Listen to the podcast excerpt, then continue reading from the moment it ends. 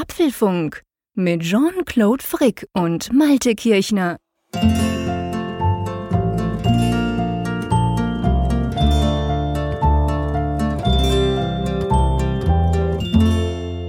Herzlich willkommen zum Apfelfunk, genauer gesagt zur Folge 62. Ähm, ich von meiner Seite aus Bern und auf der anderen Seite natürlich wie immer der Malte. Hey Malte, ich bin super happy, dass wir diese Aufnahme aufnehmen können. Hallo an die Nordsee. Ja, du erlebst einen heilfrohen Malte am anderen Ende der Leitung, dass du wieder da bist, dass es dir gut geht und ja, dass wir hier wieder da sein können beim Apfelfunk, dass wir diese schönen Themen, die ja letzte Woche auch so ein bisschen liegen geblieben sind, jetzt aufgreifen können. Ja, ich bin selber ganz happy. Es ist nicht so, dass ich schon wieder komplett fit wäre. Vielleicht ganz kurz noch. Ich musste ja letzte Woche Vorfee geben. Äh, ich hatte eine Thrombose im Gehirn, die hat mich tatsächlich ziemlich flach gelegt. Ich war im Spital und so weiter. Ich habe mir dann auch noch eine Rippe gebrochen bei diesem Vorfall. Das kam aber erst raus, als ich dann aus dem Spital schon wieder zurück war. Und das Ganze ist recht schmerzhaft. Ich bin momentan auch noch krankgeschrieben. Die Ärzte sagen, ähm, halten Sie sich ganz ruhig, machen Sie möglichst gar nichts. Das fällt mir relativ schwer, aber ich habe mir gedacht, hey, Apfelfunk, das war schon bevor irgendwie, bevor ich jetzt krank war oder auch sonst. Wir haben oft gesagt, der Apfelfunk ist für uns immer auch so ein bisschen ähm, das total Erfreuliche in der Mitte der Woche ist ein bisschen Therapie schon fast, wenn man mal ein bisschen überarbeitet ist, wenn man müde ist oder sonst gefrustet, dann hat das eigentlich immer geholfen. Darum dachte ich mir, hey, okay, Apfelfunk hilft. Drum nehmen wir auch diese Folge auf. Der Malte wird dazwischen grätschen, wenn ich nur noch Quatsch erzähle. Aber sonst würde ich sagen, bin ich total happy. Und vor allem, das muss ich wirklich an dieser Stelle sagen, keine Angst, wir sprechen da nicht mehr über meinen Gesundheitszustand. So spannend ist das nicht. Aber ähm, ich war wirklich schlicht und ergreifend hin und weg von den vielen Reaktionen, die ich bekommen habe. Es waren über 500 E-Mails oder Tweets, die mich erreicht haben, nachdem ich ja letzte Woche so einen ganz, ganz kurzen Take aufgenommen habe, den der Malte da eingebaut hat, ähm, wo ich einfach gesagt habe, sorry, ich bin bin krank. Es kam unglaublich viel Feedback von euch, liebe Hörerinnen und Hörer, und ich möchte mich an dieser Stelle wirklich ganz, ganz herzlich bedanken. Mir war schon immer klar, dass der Apfelfunk eine ganz spezielle Community, eine ganz tolle Community ist, dass ihr Hörer wirklich mitfiebert, dass ihr dabei seid, dass ihr mitmacht. Und auf die Nachricht, dass ich eben ausgefallen war, kam so viel positives Feedback und so viele gute Wünsche. Das hat mir schlicht und ergreifend unglaublich gut getan. Es hat mir wahnsinnig geholfen und drum an dieser Stelle ganz, ganz herzlichen Dank von mir.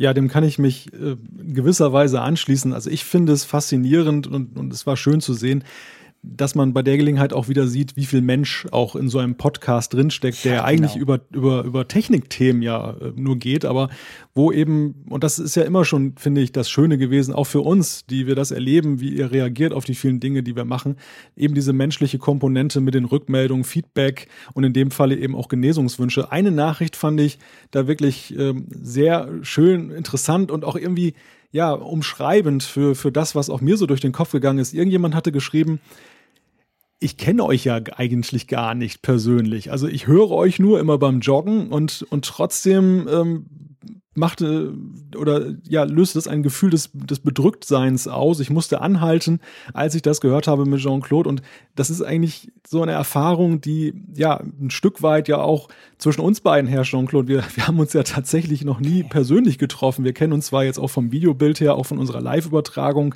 die wir bei YouTube gemacht haben, aber auf eine ganz komische Weise ja, hat man sich irgendwie durch den Apfelfunk so, so lieb gewonnen, dass es einen auch echt bedrückt, zu sehen, zu hören, wenn dem anderen in welcher Weise auch immer irgendetwas zustößt oder ja, irgendwie das Ganze hier jetzt irgendwie beeinträchtigt ist durch zum Beispiel gesundheitliche Probleme. Ja, du hast völlig recht. Es ist wirklich ganz spannend, was du ansprichst. Also, ich meine, du bist ein guter Freund von mir, aber es stimmt, wir haben uns tatsächlich noch nie live gesehen.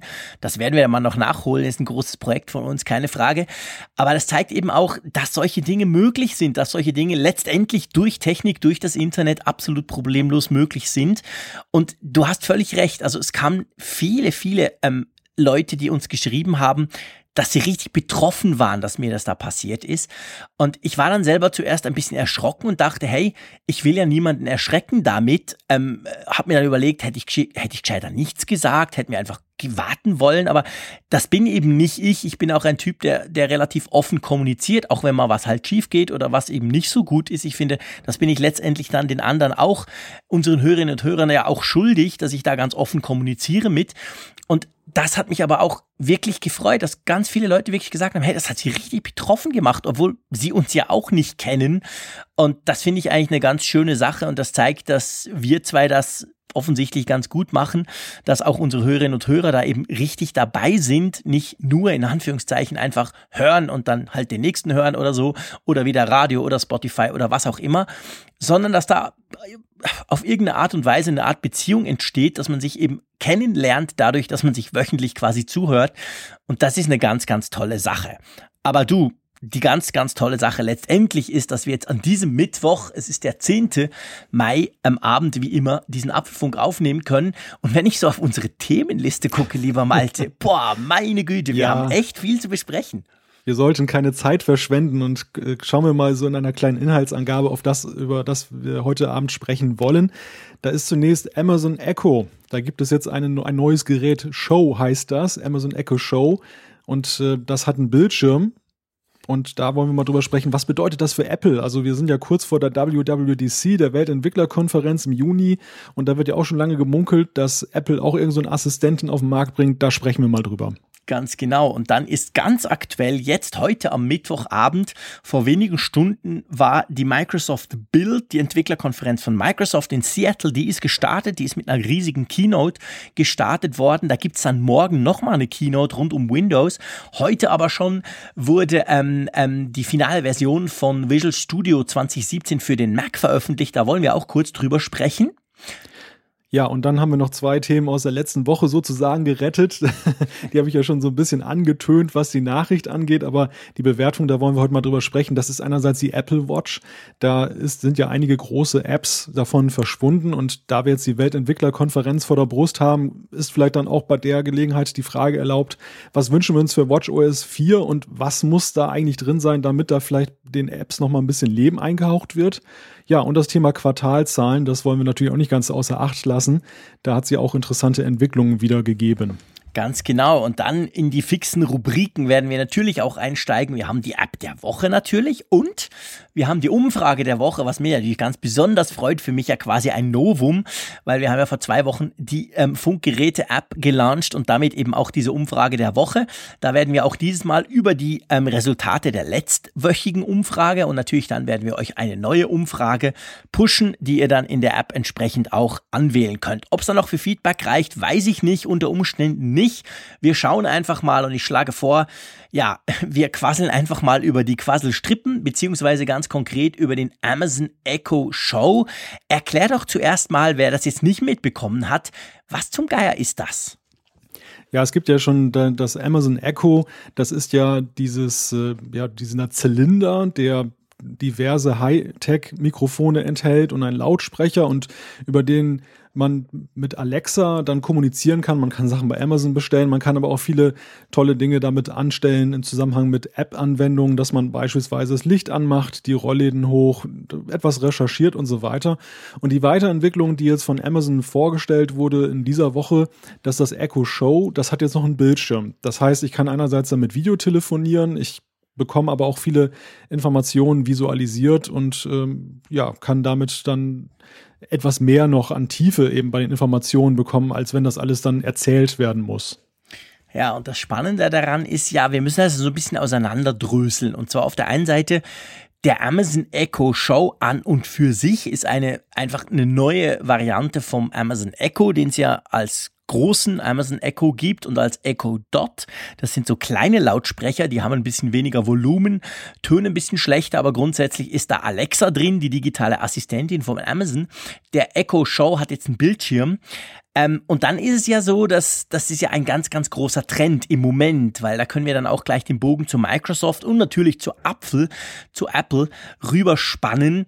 Lass uns ganz kurz den Show angucken, bevor wir dann weitergehen, weil ich finde eigentlich die anderen Fragen ganz generell spannender. Aber ja, das Ding hat jetzt einen Bildschirm. Ich weiß nicht, wie es dir ging. Ich habe das gelesen, ich habe das gesehen und dachte dann so, hä, what the fuck? Sorry, wenn ich das so sage, aber warum hat das Ding jetzt ein Bildschirm? Das ist ja eigentlich, kannst du auch ein billiges Aldi-Tablet nehmen, hinstellen, an Strom anschließen und damit, okay, Google kannst du das Teil auch aufrufen. Hast du auch einen Assistenten, der mit dir spricht. Was denkst du, was bezweckt Amazon damit, dass sie jetzt quasi in dem Echo, der ja sehr erfolgreich ist. Man munkelt so im Allgemeinen, das sei der erfolgreichste von diesen digitalen Lautsprecherassistenten. Ähm, warum bauen die da jetzt noch einen Bildschirm? Und, muss man ja noch sagen, das Ding hat auch eine Kamera, gell? Das Ding hat auch eine Kamera und ja, wie gesagt, also es geht ja sehr in die Richtung Kommunikation auch und Amazon ist ja dafür bekannt, dass sie eben ja auch mit ihren Tablets auch schon versucht haben, so ein bisschen in den Markt Fuß zu fassen. Das ist jetzt alles nicht so sonderlich glücklich verlaufen. Der Marktanteil ist ja nicht riesig und das Amazon Echo ist ja, was jetzt die Sprachassistenzsysteme angeht, ja ein ziemlich erfolgreiches. Also Amazon hat da mhm. relativ schnell einen gewissen Marktanteil sich erarbeitet und jetzt ist natürlich die Frage für Sie, wie können Sie das jetzt ausbauen und da war es ja wahrscheinlich naheliegend, dann einen Bildschirm einzubauen, obwohl ich dir recht geben muss, dass damit ja eigentlich jetzt mehr oder weniger ein stationäres Tablet nur vorliegt. Ja, das ist tatsächlich so. Also, wenn man so ein bisschen die Blogs liest und wenn man so ein bisschen Journalisten fragt, was sie von dem Teil halten, hat der bis jetzt relativ schlechte Kritiken bekommen. Alle haben gesagt, eigentlich nicht nötig, das mit dem Bildschirm. Amazon Echo ganz generell und Alexa als quasi digitale Assistenz dahinter, die schneidet ja eigentlich überall ganz gut ab, sogar bei mir, Klammer zu.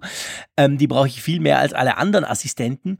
Aber der Bildschirm, naja, ob es das braucht oder nicht, sei mal dahingestellt. Aber spannend ist definitiv, dass das ein Riesentrend ist. Microsoft hat nämlich vor zwei Tagen genau so was Gleiches vorgestellt, auch so ein Bildschirm in Zusammenarbeit mit Hamann, äh, machen die so ein Bildschirm, äh, Quatsch, nicht Bildschirm, sondern Lautsprecher, sorry, und die wollen jetzt auch in diesen Markt und Microsoft hat ja, das wissen wir von Windows 10, hat ja die Cortana dabei, also das ist ihr digitaler Assistent. Die bauen jetzt also auch sowas. Ja, und dann ist es eigentlich nicht mehr weit zu den Gerüchten, lieber Malte, die um Apple wehen. Man sagt denen nach, dass Siri auch irgendwie, ich sag's mal salopp, materialisiert werden soll. Ja, das kursiert schon einige Zeit, aber bekam jetzt neue Nahrung durch einen Artikel von The Verge, wo dann drin steht, dass angeblich schon Apple-Mitarbeiter seit geraumer Zeit die Dinger zu Hause stehen haben, das testen sozusagen im Echtbetrieb und dass dieser Apple Siri Smart Speaker womöglich schon zur Weltentwicklerkonferenz vorgestellt wird. Da haben wir jetzt auch seit neuestem den Termin für die Keynote, wobei das war ja eigentlich klar, das ist immer am ersten Tag, aber jetzt sind die Einladungen rausgegangen. 5. Juni soll das dann der Fall sein und dass das womöglich dann da ein, ein zentrales Thema spielt, denn ganz, das ist ja ganz klar auch ein Entwicklerthema. Die ähm, äh, Amazon Echo-Geschichte, da gibt es sehr viele Erweiterungen, die eben auch dann für Entwickler da sind. Und das ist ein Paradethema natürlich auch für Apple, wenn sie sowas vorstellen, dass sie eben die große Entwicklergemeinde mit an Bord nehmen. Und das würde ihnen natürlich auch von einem auf den anderen Moment neben der Marke dann ja Aufwind geben, dass sie auch schnell einen gewissen Marktanteil er erzielen können. Ja, definitiv. Vor allem, wir haben ja schon mal drüber gesprochen, warum denn eigentlich Siri, bei iOS 10 ist es ja so, dass die App Siri unterstützen können, wenn sie das wollen, dass das aber relativ schleppend von, vonstatten geht. Da haben wir in einer der letzten Folgen mal drüber diskutiert.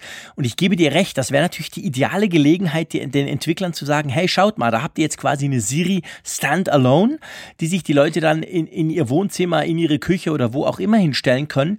Die könnt ihr unterstützen. Und ich sag dir was, ihr wisst ja, alle, die Apfelfunk hören, wissen, dass ich Siri praktisch nie brauche, dass ich auch mit, äh, mit Google Now nicht so wirklich ähm, lieb werde, irgendwie äh, mit dem Smartphone sprechen, da komme ich mir immer dämlich und blöd vor. Aber mit diesen Lautsprechern, also mit diesen kleinen Geräten, ich habe bei mir zu Hause ein Amazon Echo Dot, das ist quasi die kleine Variante von Amazon, und ich habe ein Google Home mir aus den USA besorgt. Die sind beide grundsätzlich klasse, aber was mir dort sofort aufgefallen ist, ist, dass das steht und fällt mit der Unterstützung von eben zusätzlichen Diensten. Äh, nach dem Wetter fragen, nach dem Verkehr etc., das ist am Anfang ganz witzig, das finden vor allem die Kids ganz cool, aber das läuft sich ganz schnell tot. Aber zum Beispiel bei mir, der Amazon Echo, den brauche ich wirklich ähm, vor allem, weil man die Bring Einkaufslisten-App damit steuern kann. Das war ja mal eine App der Woche vor uns vor ein paar Folgen. Und da kann ich dann ganz locker in der Küche stehen und einfach mal rufen, er soll das und das drauf tun oder fragen, ob Milch schon auf der Liste steht und so weiter. Und das sind dann so richtig praktische Sachen. Also ich denke, wenn Apple Siri in einen Lautsprecher packt, dann müssen sie gucken, dass die Entwickler genau so, dass sie eine Schnittstelle bieten und die Entwickler das genau dann unterstützen. Siehst du das auch so? Ja, definitiv. Also ohne ein breites Feld ist es eine reine Spielerei und bei der Gelegenheit müsste man eigentlich dann auch bei iOS dann Siri noch weiter aufbohren. Wir hatten das ja schon besprochen, wie du gesagt hast, dass das Feld der Möglichkeiten bei Siri trotz der Möglichkeit, dass Entwickler das nutzen, ja doch noch sehr übersichtlich ist. Es gibt nur gewisse Gattungen von Apps, zum Beispiel Messaging-Apps, die diese Siri-Schnittstelle derzeit nutzen können und es ist eigentlich längst überfällig, das irgendwie zu erweitern. Das wäre die Gelegenheit. Ja, du schmunzelst. Wahrscheinlich ja, denkst lache. du schon an Funkgerät. Naja, ja, nein, gut. Also, ich will dich nicht unter Druck setzen, lieber Malte, als unser Programmierbrain. Nein, ich, ich musste nur schmunzeln. Das ist wieder das Schöne zwischen uns zwei. Äh, du sagst, die Möglichkeiten sind recht übersichtlich mit der typischen norddeutschen Zurückhaltung. Ich würde sagen, Siri kann fast nix. Ähm, also das ist noch viel zu wenig vorhanden. Das ist genau wie du sagst, äh, da müsste tatsächlich noch mehr kommen. Jetzt mal Butter bei die Fische. Wenn Apple so ein Teil vorstellt im Juni, gehen wir mal davon aus, dass es dann irgendwann zu kaufen. Würdest du dir so einen Siri-Lautsprecher holen? Also ich wäre zumindest neugierig darauf, muss ich, muss ich sagen. Ich bin bislang diesen Lautsprechern, komischerweise, ich, du, das ist ganz witzig, dass du dich dafür begeistern kannst und sogar zwei zu Hause stehen hast, obwohl du ja mit Siri auf Kriegsfuß stehst, ja. beziehungsweise generell dieser, dieser Spracheingabe. Und ich, der nun ja nun erklärtermaßen für unterwegs im Auto ganz begeistert von äh, Siri ist, der hat sowas überhaupt nicht zu Hause stehen. Aber da geht es mir so ein bisschen so, ein paar Mal hatte ich schon den Bestellknopf bei Amazon in der fast angeklickt was mich abgehalten hat, war meine Mac-Erfahrung mit Siri, wo ich echt feststelle, ich nutze das nicht. Ich nutze es überhaupt nicht. Ich habe keinen kein Use Case und ich befürchte so ein bisschen, dass ich das so im, im Hausgebrauch wahrscheinlich auch hätte oder dass es zu selten ist, dass sich das lohnt, da fast 200 Euro hinzublättern und das wird bei, bei Apple wahrscheinlich noch teurer werden. das ist zu befürchten, ja. Aber neugierig bin ich schon. Also ich, ich bin generell neugierig, dieses Segment zu testen definitiv. Und auf der anderen Seite natürlich aber speziell auch zu sehen, was Apple daraus macht. Ja, das stimmt. Ich, es ist ganz witzig bei mir. Du, du hast völlig recht. Also ich brauche es beim Smartphone nie. Und gleichzeitig habe ich zwei so Kisten dann bei mir zu Hause stehen. Das kommt tatsächlich dahin, dass ich sehe den Use Case tatsächlich, zum, bei mir ist es jetzt konkret der, der Amazon Alexa oder der Echo Dot, der steht in der Küche und ich brauche den wirklich häufig. Ich frage den irgendwas, ich sage dem, er soll einen Radiosender spielen. Klar kann ich das mit Sonos auch, indem ich es übers iPhone steuere, aber es ist halt einfach praktisch, wenn ich nur so mal rufen muss in die Küche. Ich tue damit eben meine Listen führen. Also ich habe für mich da tatsächlich so auf Anhieb mehr Use Cases gefunden, eben damit, dass das im Wohnzimmer oder in der Küche steht, als als ich es auf dem Smartphone habe. Ähm, was, was mir aber auffällt, weil ich muss zugeben, seit ich den habe, ich habe den seit, glaube ich, Oktober oder November, ähm, ist es so, dass ich tatsächlich ab und zu auch Siri mehr benutze, vor allem auf der Apple Watch. Äh, also ich habe so ein bisschen die Hemmung ein bisschen verloren, mit den Geräten zu sprechen. Aber was mir einfach auffällt, jetzt ganz konkret Vergleich Alexa und Siri, dass ich finde, das mag jetzt an meinem komischen Schweizer Dialekt liegen, aber dass mich Siri deutlich schlechter versteht als Alexa. Also dass ich habe das den Eindruck, Alexa sei irgendwie cleverer, als das bei Siri der Fall ist. Drum die Frage vielleicht an unsere Hörerschaft. Ich bin sicher, da gibt es ein paar, die haben so ein, so ein Amazon Echo und natürlich gleichzeitig ein iPhone. Ähm, vielleicht könnt ihr das besser vergleichen als ich, weil ich eben Siri wirklich selten brauche. Vielleicht kennt sie mich einfach auch noch zu wenig. Aber ich finde persönlich, wenn Apple so einen Lautsprecher macht, dann müsste also auch Siri irgendwie noch ein bisschen zusätzliche Power, zusätzliches Brain, zusätzlichen äh, Intelligenz kriegen, weil sonst habe ich das Gefühl, das mag jetzt ganz, ganz nur an mir liegen, aber dass da Siri keine Chance hat im Vergleich zu, zu, zu Amazon Echo oder eben auch zu Google, weil der Google Home Assistent, mit dem kann man zwar nur Englisch quatschen, aber der ist klasse, der versteht alles, der weiß unglaublich viel, weil er halt Google ist und Google über mich grundsätzlich viel weiß. Also da finde ich, müsste Apple noch aufholen, oder wie siehst du das? Ja, denke ich auch. Apple, ähm, und das, das belegen ja auch Tests, die ja im, im Internet ja auch verfügbar sind, äh, in YouTube-Videos zum Beispiel, wo dann der, der Gegenvergleich gemacht wurde mit Google Home und aber auch eben gerade Alexa. Die schneiden da deutlich besser ab, was das Verstehen angeht. Also Siri äh, war da immer so ein bisschen ratlos manchmal und begriffsstutzig. Gleichwohl war die Qualität der Antworten bei Siri, wenn sie einverstanden hat, aber manchmal besser oder häufig mhm. sogar besser als bei den anderen. Insofern, das hält sich dann ein bisschen die Waage, aber gleichwohl ist es so ein Thema und das ist ja auch nichts Neues. Auch das haben wir hier schon mehrfach, glaube ich, angesprochen, dass die Ernsthaftigkeit, die mit der Apple bei Siri vorgeht, ja immer noch so ein bisschen zweifelhaft ist. Also mhm. es gibt Phasen, da, da preschen sie vor ein Moment dieser Güte war ja zum Beispiel, als sie das Apple TV eben mit der Sprachsteuerung rausgebracht haben in einer neuen Version.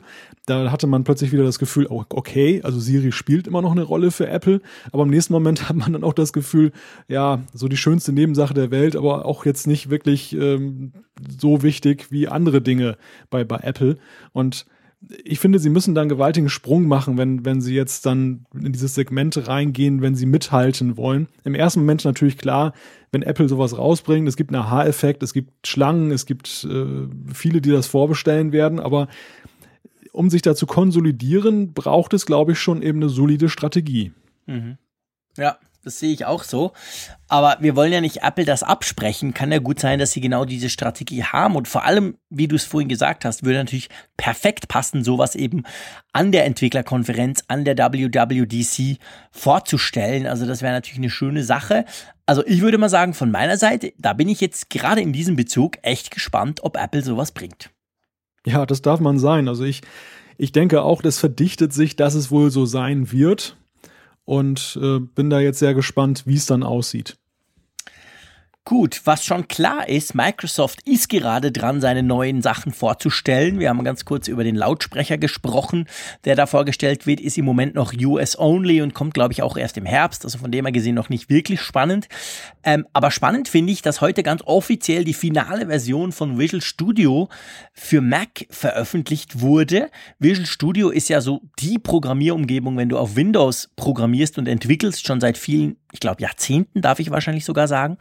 Das Ding ist, glaube ich, seit letztem Jahr war das so in einer Beta-Version für Mac verfügbar. Jetzt ist es ganz offiziell zum Download freigegeben worden. Ja, du bist ja unser Programmierer-Mensch. Ähm, hast du dich schon mal mit Visual Studio auf dem Mac beschäftigt? Ähm, nur dahingehend, dass ich darüber was gelesen habe. Ich habe es noch nicht installiert. Äh, aus dem einfachen Grunde, dass ich jetzt glücklich bin in Xcode und mit meinem Objective-C mich da vergnüge. Da, da, war jetzt nicht so viel Zeit über, dass ich da jetzt dann mich da reinfuchsen konnte. Aber es ist eine interessante Geschichte, die da läuft. Und ich habe mir vor ein paar Tagen mal den Spaß gemacht, das war eigentlich ein Zufall. Ich habe gelesen, dass es ja von, von Microsoft jetzt auch eine To-Do-App mhm. gibt für, genau. für, äh, fürs iPad und fürs iPhone. Die haben ja die, die Wunderlist da gekauft, diese App, diese oder diese sechs Wunderkinder, glaube ich, hießen die. Genau. Und ähm, bauen jetzt ihre eigene App und irgendwann wird diese Wunderlist, die ich sehr gerne nutze, eine schöne To-Do-App, soll dann dann übergehen in dieses Microsoft To-Do. Und da habe ich mir den Spaß gemacht. Ich glaube, dieses To-Do, das, das gab es bislang oder gibt es noch vielleicht noch gar nicht im deutschen App Store. Ich habe es nicht gefunden. Mhm und habe dann einfach mal Microsoft als Oberbegriff eingegeben.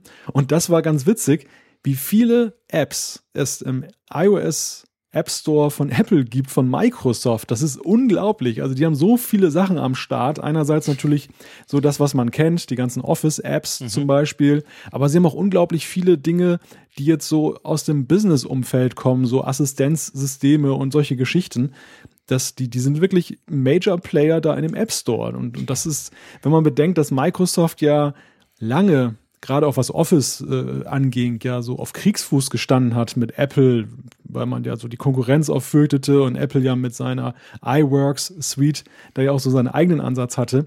Es ist unglaublich, was, was Microsoft in der Richtung gemacht hat in Sachen Öffnung zu Apple und ich komme da drauf, weil Visual Studio ist, finde ich, jetzt so der nächste große mhm. Meilenstein, der da eingerammt wird, dass man eben Entwicklung auch ja für Windows-Systeme vom Mac aus möglich macht.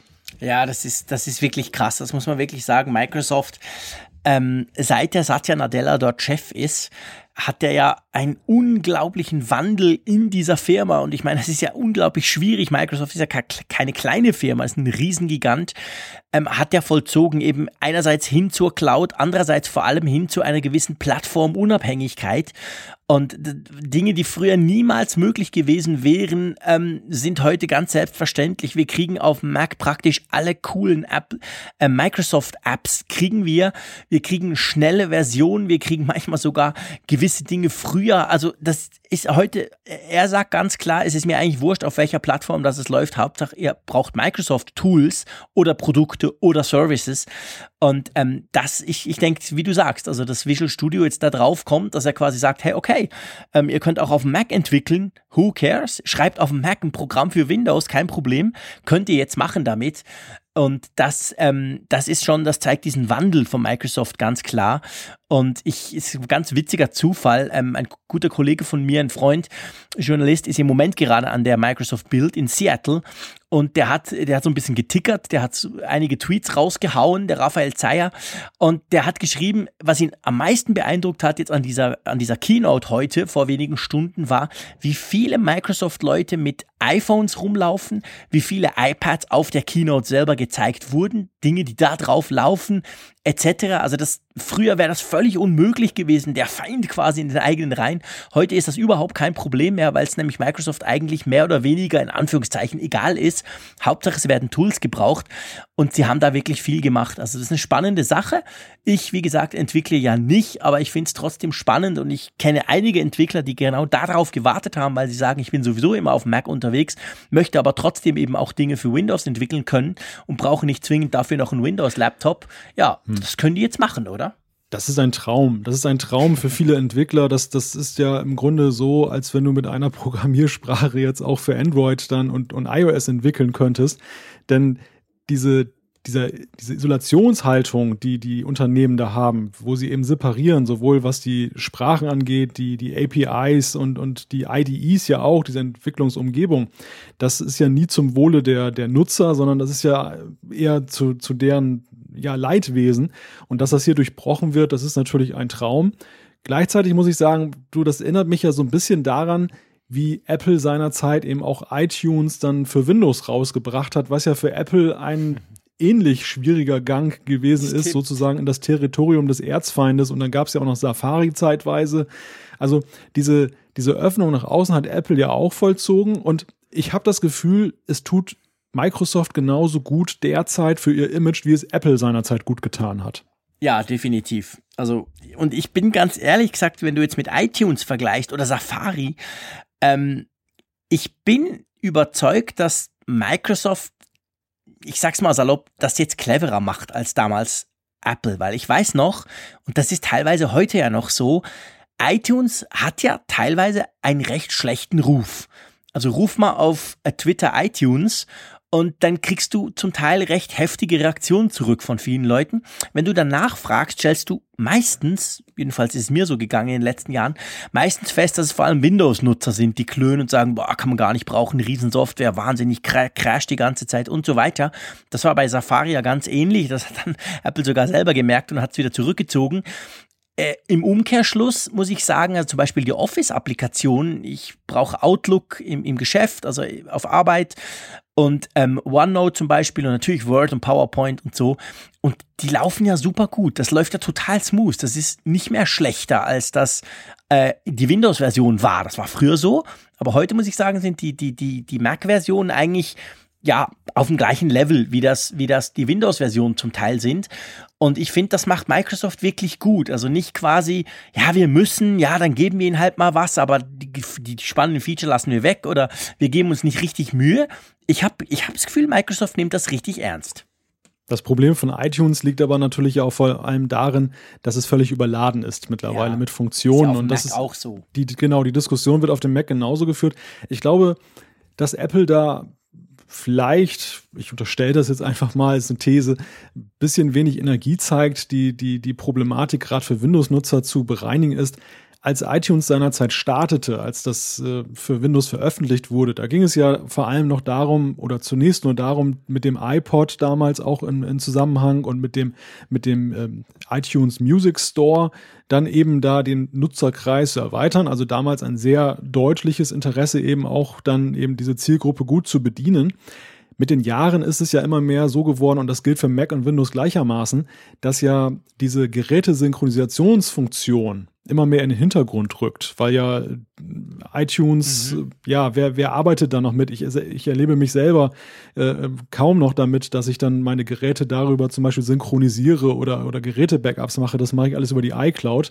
Also da so ein gewisser Substanzverlust und ähm, da ist vielleicht dann auch so ein bisschen der gebremste Schaum, zumal Apple ja eben auch damals aus einer schwachen Position gekommen ist. Sie, sie waren gerade im Aufstreben und heutzutage ist es ja so, sie haben ja auch viele durch diese Öffnungen zu Windows ja auf ihre Produkte erst aufmerksam gemacht und die Leute haben dann ein iPhone gekauft und ein iPod Touch und so und dann haben sie auch wieder einen anderen Zugang, zum Beispiel eben auch Musik zu erwerben und runterzuladen, als dass sie eben erst ihren PC anwerfen müssen. Daher vielleicht dieser Unterschied in der, in der Vorgehensweise, dass Apple das vielleicht ich, ich erlebe das auch so, auch der Safari-Browser. Man, merkte über die Jahre ja, wie er immer mehr der Druck nachließ, während Microsoft da ja schon auch nachhaltigeres Interesse hat, dass Office ja eben noch gelingt jetzt für, für den Mac. Ja, du hast völlig recht. Das ist absolut richtig. Also deine Analyse ist glasklar und, und trifft es, glaube ich, auf den Punkt. Das stimmt natürlich. Und man muss, man darf ja auch nicht vergessen, wenn wir nochmal ganz kurz bei iTunes bleiben. Du hast es vorher angesprochen, das mit der Synchronisation. Das mache ich auch eigentlich nie. Aber man muss trotzdem auch sehen, ich meine, beim iPhone hast du, egal ob unter Windows oder unter dem Mac, zumindest die Möglichkeit, du kannst mal ein 1 zu 1 Backup machen, lokal auf deinen Rechner. Und du kannst das danach, wenn du willst, auf ein neues Gerät, auf ein Austauschgerät, was auch immer, relativ einfach, relativ schnell wieder zurückspielen. Und ihr wisst ja alle, ich wechsle ja meine Android-Smartphones ständig. Und nach wie vor, es ist ein Riesen, ein Riesenzeug, wenn ich quasi einfach sagen will, okay, hier ist mein Setup, hier sind meine Verknüpfungen, meine, meine Homescreens. Ich will einfach, dass es wieder gleich aussieht. Das ist praktisch nicht zu schaffen unter Android, nach wie vor nicht, egal auf welcher Plattform. Und Apple hat das nach wie vor super gut im Griff. Ich weiß nicht, wie viele Leute das wirklich noch machen, aber es, es geht zumindest, sowohl für Windows-Nutzer wie für Mac-Nutzer, auch wenn du nicht für iCloud quasi zahlen möchtest. Ähm, und das, denke ich, ist schon ein Riesenvorteil, der nach wie vor da ist. Das Witzige ist auch, dass Microsoft mit ihrem relativ glücklosen Windows Phone aber ein ähnlichen Ansatz gefahren sind wie Apple. Also sie haben auch eine ziemlich gute Unterstützungssoftware und ich meine sogar auch für den Mac ja. herausgegeben. Die habe ich nämlich auch, also gut, ich meine, wir beide, wir sind wahrscheinlich auch immer in Berührung damit, da wir ja gelegentlich und bei dir ja noch viel häufiger als bei mir dann eben Testgeräte haben und dann eben die Datenbestände hin und her äh, schieben. Und da ist es genau wie du sagst, wenn ich da über Cloud Backup gehen würde, dann, oh Gottes Willen, dann hätte ich zwei, hätte ich zwei Tage Spaß. Und da ist natürlich der direkte Anschluss an den PC oder Mac dann natürlich immer noch die wesentlich schnellere Variante. Aber es ist wirklich auffallend. Also Apple und Microsoft sind da wirklich gut aufgestellt, softwaretechnisch, um das zu machen. Und bei Android, ich habe es auch immer nur als Krampf empfunden. Ja, ja, genau. Das ist genau der Punkt. Das ist nach wie vor so. Und Microsoft hatte das mit Windows Mobile wirklich gut im Griff. Es war ja nicht alles schlecht. Also es war ja eben sehr viel eigentlich gut. Es hat halt einfach aus anderen Gründen nicht funktioniert. Aber ähm, ja, spannende Sache würde ich sagen. Also Microsoft nimmt den Mac nach wie vor ernst, zeigt das jetzt ganz aktuell mit äh, Visual Studio, was man sich runterladen kann, wenn man möchte, in verschiedenen Editionen. Die einfachste in Anführungszeichen ist sogar gratis. Also lohnt sich da mal zu gucken. Wir verlinken das Ganze auf apfelfunk.com. Ja, du, verlinken konnte man nichts mehr. Da, da, da sind einfach Sachen verschwunden. ja, mal Hand aufs Herz. Wer von euch hat gemerkt, dass Google Maps, Amazon und eBay von eurer Apple Watch als Apps verschwunden sind, falls ihr sie überhaupt installiert hattet? Ja, das ist, das ist wirklich ein Ding aus dem Tollhaus, dass so der Weltöffentlichkeit das so völlig entgangen ist, dass da eben Tage, Wochen lang irgendwelche Apps von ja nun nicht ganz so kleinen Unternehmen einfach so weg sind. Das besagt viel darüber, wie viele sie tatsächlich genutzt haben.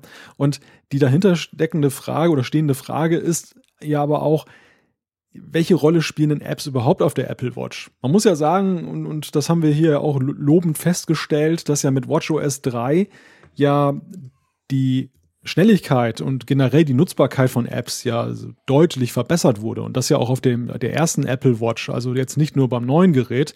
Und gleichwohl, das ist meine Frage so an dich, Jean-Claude, wie du das empfindest, ähm, Apps spielen keine Rolle auf der Watch, oder? Nee, das ist definitiv so. Also äh, es ist genau, ich finde es ganz spannend. Es ist genau das das Thema eigentlich, nämlich ähm, dass das quasi, ich glaube, drei Wochen waren es, bevor es irgendjemand gemerkt hat und dann drüber geschrieben hat, ähm, das zeigt eben genau, wie viele Leute solche Apps brauchen. Praktisch niemand. Und mir geht's ja auch so. Ich weiß nicht, wie es dir geht. Ich habe wirklich, ich habe jetzt gerade ja vor vor vier Wochen war das, glaube ich, habe ich ja mal wieder mein iPhone gewechselt von von von dem iPhone 7 Plus zum iPhone 7 Plus in Rot und habe dann alles installiert und habe natürlich die Apple Watch neu installiert quasi, also neu verknüpft, gelöscht und neu installiert. Ja, und keine einzige App drauf gespielt. Und glaube ich, zwei Wochen später habe ich gemerkt, okay, die Bring-App, die Einkaufslisten-App, die ist praktisch. Da kann man nämlich seine Sachen quasi direkt auf dem Handgelenk dann ähm, abhaken, wenn man irgendwie Äpfel in den Wagen legt oder so. Die habe ich drauf. Aber sonst habe ich überhaupt keine Apps auf meiner Apple Watch und mir fehlt auch keine App. Ich weiß nicht, wie es dir geht. Hast, hast du irgendwelche Apps, die du installierst und dann vor allem auch brauchst? Ja, es ist kein Geheimnis. Bring gehört natürlich auch zu meinen Favoriten und das ist auch tatsächlich nach wie vor die einzige App, äh, von einem externen Entwickler, die ich jetzt regelmäßig nutze auf der, auf der Apple Watch. Ich habe testweise noch eine ganze Menge installiert. Mhm. Ähm, ich nutze sie nur fast gar nicht, stelle ich immer wieder fest. Ja, Overcast zum Beispiel, der, der Podcast-Player meiner Wahl, der, der ist jetzt auch vor kurzem aktualisiert worden um eine Standalone Watch App. Also ich kann jetzt damit dann, könnte theoretisch mit meinen AirPods jetzt auch da durch die Gegend gehen und könnte auf meine Uhr hören, ohne das iPhone dabei zu haben. Mhm. Und die Kontrollen, äh, die ganze, das ganze Design hat auch so, was ich gelesen habe, viel Lob bekommen. Und mehrfach habe ich mir gesagt, das willst du mal ausprobieren, aber der Ehrgeiz, die Motivation, das zu tun, krankt dann doch immer wieder und so bleibt das dann auf der ewigen To-Do-Liste stehen. Und da habe ich dann auch so drüber nachgedacht, besagt das vielleicht auch etwas darüber, wie man jetzt dazu steht. Also die Apple mhm. Watch, mir ist sie lieb und teuer und dir geht es genauso, weiß ich. Sie ist ein guter Fitness-Tracker, sie ist ein wunderbares Benachrichtigungsdevice und ähm, sie ist einfach auch, ja, designmäßig schick anzusehen. Man kann immer schöne neue Armbänder dran machen, sie sieht nett aus, sie, das UI ist gut, aber diese Apps-Geschichte ist trotz dieser wesentlichen Verbesserungen in WatchOS 3 ja immer irgendwo stiefmütterlich geblieben. Und die Frage, die ich mir jetzt so stelle in die Zukunft, ist mit WatchOS 4, unternehmen die jetzt nochmal einen Versuch bei Apple, da was zu machen, dass, dass die Apps noch attraktiv oder dass sie überhaupt mal attraktiv werden oder werden wir vielleicht etwas erleben, was wir mit WatchOS 3 schon gesehen haben, dass das noch weiter zurückgefahren wird in der Bedeutung? Hm. Das ist wirklich die ganz große Frage und die stelle ich mir selber immer wieder, weil ich liebe meine Apple Watch. Ganz ehrlich, ich habe die immer an. Ich hatte die jetzt auch letzte Woche im Spital immer an. Äh, die Apple Watch gehört einfach absolut dazu. Ich, ich lege mir die am Morgen an, am Abend spät wieder aus, aber jeden Tag immer, weil ich die Sachen, die sie macht, die Notifikationen, ähm, die Benachrichtigungen äh, und die Anzeigen der Dinge, die ich, die ich nutze, das macht sie perfekt. Aber es ist tatsächlich so, das, das kann sie alles out of the box. Also die kann eigentlich nichts, wo ich sage, ja, da muss ich eine App haben, unbedingt, das muss ich erweitern. Ähm, das habe ich nicht, das brauche ich nicht. Und ich stelle mir dann immer die Frage, ja, ist es einfach, weil, weil mir das noch nicht in Sinn gekommen ist, so nach dem Motto, ja, okay, dann entwickelt halt mal was, wo ich dann finde, wow, das muss ich unbedingt haben. Oder ist das eben eher ein generelles Problem? Und ich habe tatsächlich das Gefühl, dass so eine Smartwatch wahrscheinlich eben so viel nicht können muss. Ein paar Dinge muss sie können, die können sie aber im Allgemeinen out of the box, dafür brauchst du keine App. Und damit hat, hat sich das Problem quasi schon fast erledigt. Und also ich weiß nicht, was Apple machen wird, weil. Hm. Ich, also mein, mein Eindruck ist der, ich habe da lange drüber nachgedacht und auch so mit der, der, der Brille eines Entwicklers ein Stück weit auch. Mhm. Ähm, was, was würde mich reizen als App-Idee? Was, was ähm, könnte dem Ganzen etwas Auftrieb geben? Und ich stelle eigentlich immer wieder fest, die Uhr ist eigentlich dann am besten, wenn sie passiv ist. Also wenn ja. sie, wenn sie passiv genutzt werden kann. Das ist ein echtes Passiv-Device. Also die, die stärksten Funktionen sind Dinge, wo du als Nutzer relativ wenig Aktionen machst. Du kriegst eine, eine Notification, okay, die rufst du eben auf mit einem Fingerklick und klickst sie dann womöglich weg, aber dann willst du auch deine Ruhe haben. Diese Interaktionsgeschichten, Stimmt. da was zurückzuschreiben oder irgendeine andere, in eine andere Aktion zu treten, da bin ich immer schon wieder raus. Da, da gehe ich eher aufs iPhone ja. und mache das da, einfach weil es einfacher ist und weil ich mir den Arm da nicht dabei verrenke. Und das gleiche gilt gilt eigentlich für alles andere. Die, die Tracking-Funktion bei der Fitness passiv. Ähm, die, die Uhrzeit ja sowieso und, und ähm, Watchfaces einstellen, mache ich auch auf dem iPhone, genießen tue ich es dann auf dem Watch-Display. Also das ist so, die Nutzungsart passiv ist eigentlich ähm, die, die, das Mittel der Wahl und aktiv ist eigentlich irgendwie bäh. Und das ist ganz witzig. Je, je mobiler das Device, kann man ja eigentlich sagen, desto, desto passiver wird ja auch der Nutzer, was natürlich auch damit zu tun hat, du hast natürlich auch nicht viel Bildschirm, du, du hast nur eingeschränkte Möglichkeiten. Du musst dir eher dann schon Kniffe merken, welchen Knopf du wie wo drückst, damit dann irgendwas passiert. Ja. Und je größer das Device wird, das geht dann bis hoch zum Mac, desto eher bist du auch der Aktivnutzer, der was in Tasten hämmert. Ja. Perfekt. Ähm, äh, einmal mehr, du bist heute in Hochform, lieber Malte. Was heißt da heute? Du hast völlig recht, das ist genau der Punkt. Ich habe es mir noch nie so überlegt oder das hat mir noch nie jemand so erklärt, aber das ist ganz genau der Punkt. Ich will eigentlich nichts tun, ich will nur drauf gucken ab und zu mal etwas wischen und damit hat sich's aber. Und ähm, alles andere ist zu kompliziert, zu unnötig ähm, oder eben dann haben wir andere Geräte für, zum Beispiel das iPhone. Und ich denke auch bei der Apple Watch, das ist ja das Grundproblem, warum nach wie vor natürlich die große Mehrheit sagt, ich brauche gar keine Smartwatch, weil ich kann ja das alles eigentlich auf dem Smartphone machen. Ich mache das alles ja auch auf dem Smartphone. Es sind ja nur wenige, ganz wenige Funktionen, die die Smartwatch quasi besser kann als das Smartphone. Und ähm, ich gebe dir recht, also letztendlich, so viel muss da nicht sein. Ich würde mir, wenn wir jetzt bei WatchOS 4 sind, ich würde mir wünschen, dass man irgendwie eine Möglichkeit findet, dass man zum Beispiel die Uhrzeit dauerhaft anzeigen kann, vielleicht irgend in einer Form, dass man vielleicht noch ein bisschen mehr Möglichkeiten hat mit Watchfaces. Das finde ich ist, da wäre noch mehr drin. Das merke ich bei anderen Smartwatches, dass mich das immer wahnsinnig fasziniert, dass man da seine eigenen Watchfaces zusammen basteln kann. Aber sonst, also aus Entwicklersicht muss ich sagen, wünsche ich mir eigentlich nichts. Mit anderen Worten, mir fehlt auch nichts. Also Watchfaces wäre ja das Killer-Feature, wo man auch auf einer Entwicklerkonferenz Begeisterungsstürme ja. entfachen könnte und wo man im Schatten dessen ja auch klammheimlich die Apps verschwinden lassen könnte. Stimmt, genau. Einfach Watchfaces machen und sagen, hey, okay, du kannst jetzt Zusatzfunktionen von Apps quasi in die Watchfaces einbauen, aber es braucht keine speziellen Apps. genau, das ist wahr, das könnte man eigentlich tun. Wäre auch eigentlich konsequent, nachdem sie ja dann auch mit iMessages da einen eigenen Store aufgemacht haben und ähm, beim Apple TV das aufgebohrt haben. Das schreit ja förmlich danach, dass da eben auch eine, eine Entwicklungsmöglichkeit ist. Und gleichzeitig wäre das, glaube ich, auch ein Ding, von dem sowohl Apple wie auch eben die Entwickler profitieren könnten. Denn ich glaube, da würde sich der, der Aufwand und der Einsatz von Entwicklern auch wirklich lohnen bei den Watchfaces. Mir ist es ein ganz wichtiges Anliegen und mhm. ich vermisse das nach wie vor. Weil es gibt eigentlich nichts, was ich bei der Apple Watch vermisse, gemessen zum Beispiel an meiner Pebble Smartwatch, die ich früher hatte. Aber was ich vermisse, sind die Watchfaces. Das konntest du bei der Pebble so schön einstellen. Ja. Da gab es so witzige Sachen. Es geht ja. mir genau gleich. Es geht mir absolut genau gleich. Ich habe letztes Mal wieder ähm, die Gear S3 hervorgenommen von Samsung, eine ganz fantastische Smartwatch. Und letztendlich muss ich sagen, ja, das Geilste dran ist, sind diese 1001 Watchface, was man da machen kann, was man selber machen kann, was man aus dem Store laden kann und so weiter. Das bietet so viele coole Möglichkeiten, schon nur ganz generell die, die, die, den Look and Feel quasi zu verändern, das Design zu verändern, dass man schon fast das Gefühl hat, man hat eine neue Uhr, obwohl man nur das Watchface ändert. Also ich denke, da müsste Apple was machen. Und ja, es sind noch knapp vier Wochen, dann wird Apple damit um die Ecke kommen, nämlich ganz konkret am 5. Juni. Ähm, also ich würde mal sagen, ich bin extrem gespannt. Geht dir wahrscheinlich ähnlich, oder?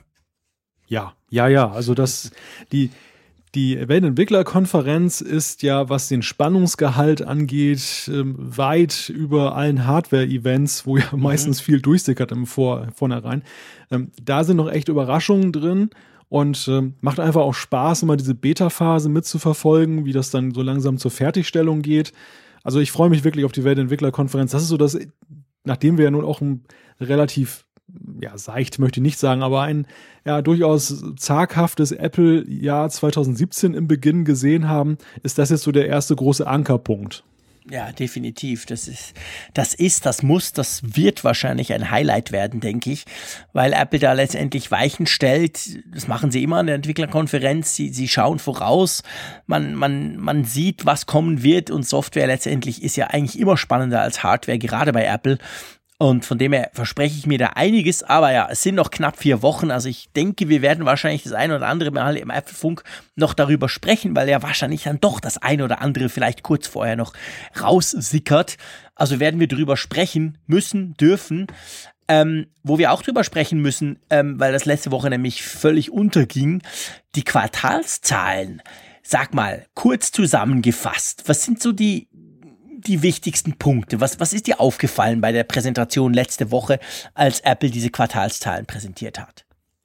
Also aufgefallen ist mir insgesamt, dass Apple ein gutes Quartal hingelegt hat, dass sie gerade was die Verdienste angeht, ja weiterhin sehr gut aufgestellt sind, dass aber die verkauften Stückzahlen ja doch hier und da Federn gelassen haben. Und ähm, fangen wir vielleicht mal mit dem iPhone an. Da, da ist es so 50,76 Millionen Einheiten verkauft und äh, das ist ein Prozent weniger als im Vorjahresvergleich. Dennoch hat Apple mehr mit eingenommen, was vor allem daran liegt, dass eben das Plus-Modell, und das haben wir ja hier auch immer mal analysiert, dass Apple die, die Nutzer, die Käufer so ein bisschen zum Plus-Modell hintreibt, alleine aufgrund der besseren Kamera. Und das Kalkül ist augenscheinlich aufgegangen. Also man kompensiert da Stückzahlverluste im Verkauf dadurch, dass man eben mehr einnimmt, da die Marge größer ist beim Plus-Modell. Und ganz interessant finde ich, und da sollten wir auch vielleicht kurz drüber sprechen, der China-Effekt. Mhm. Ja, das stimmt, das ist wahr. Da hast du recht. Ähm, der China-Effekt, der hat ähm, eigentlich lief's, ja, könnte man sagen, recht gut in China, oder?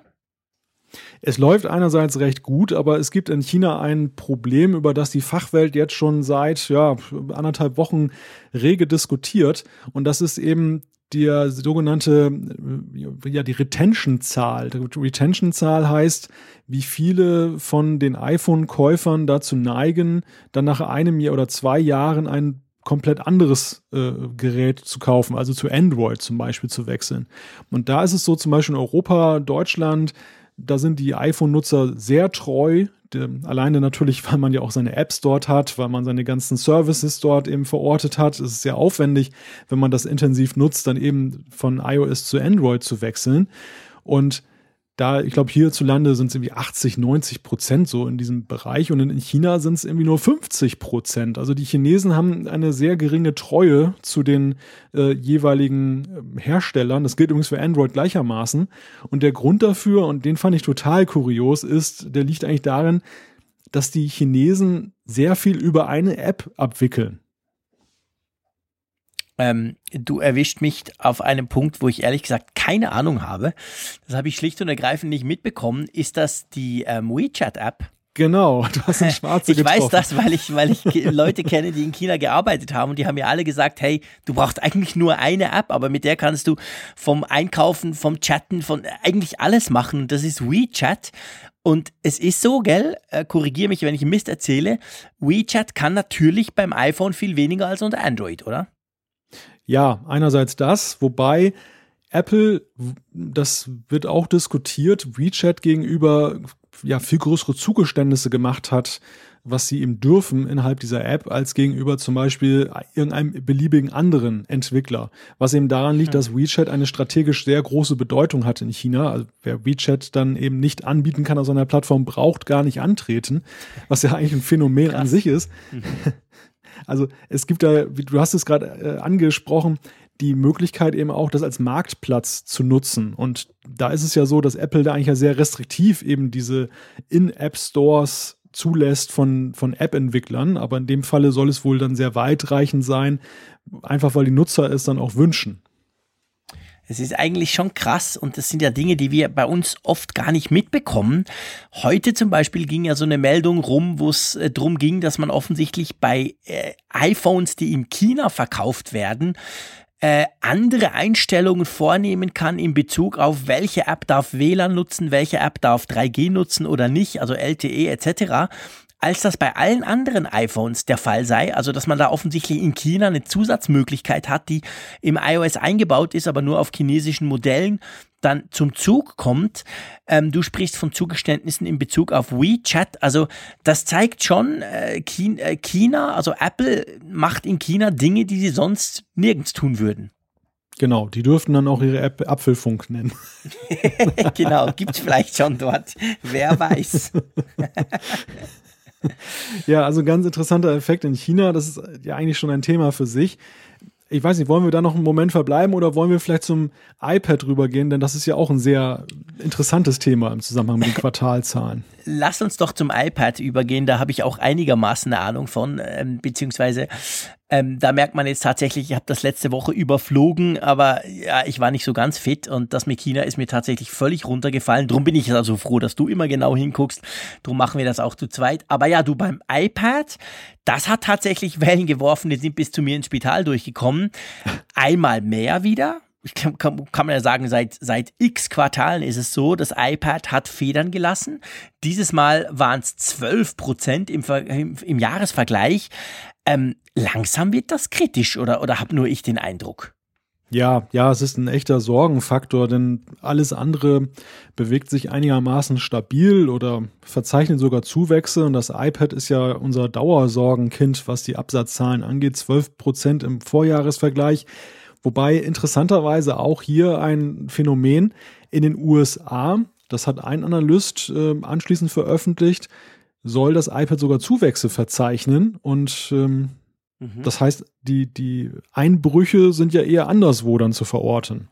Ja, und was man natürlich sagen muss auch ist, dass ja das ganz aktuelle iPad, das, was ist das eigentlich, das Fifth Generation, das vor ein paar Wochen vorgestellt wurde, welches ja deutlich günstiger ist als, als das iPad Air vorher, das ist natürlich in diesen Zahlen überhaupt nicht vorhanden. Also da ist schon die Frage, hat Apple vielleicht sogar mit diesem ganz aktuellen iPad genau dahingehend reagiert, dass sie gesagt haben, okay, iPad Pro sind ja schön und gut, aber die Leute ähm, sind eben doch nicht der Meinung, dass man das als vollwertigen Computer brauchen kann. Also müssen wir irgendwo auf der günstig Seite quasi noch was haben und haben drum vielleicht dieses iPad vorgestellt. Meinst du, das könnte schon eine Reaktion auf das sein?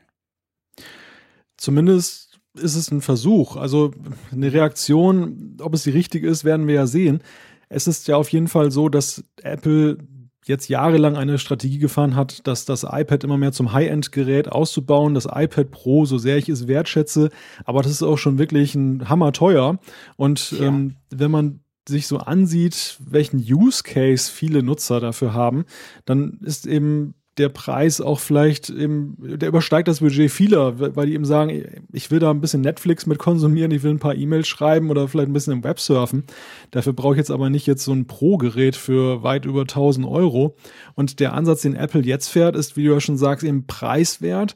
Und dann wird sich ihm zeigen, hat das Tablet bislang eben nur ein Problem mit der Ausrichtung gehabt oder ist es jetzt ähm, so, dass es generell irgendwo nicht mehr so verfängt, dass es zum Nischenprodukt wird, weil eben entweder viele Leute es nicht brauchen, weil die Update-Zyklen irrsinnig lang sind, was weiß ich, oder weil letztlich auch das Smartphone, das immer größer werdende, in die, in die Bresche gesprungen ist. Das wird sich zeigen. Also wenn wir in einem Jahr feststellen, dass auch dieses jetzige günstig iPad nicht verfängt, dann äh, müssen wir uns, glaube ich, ernsthaft Sorgen machen. Wobei ein Faktor, vielleicht auch noch ganz kurz, was ja auch überhaupt nicht hervorgeht, weil Apple ja nie diese Zahlen aufbröselt, ist vielleicht auch für den dramatischen Rückgang das dahinsiechende iPad Mini mitverantwortlich, was mhm. ja auch mhm. gar nicht mehr aktualisiert wird?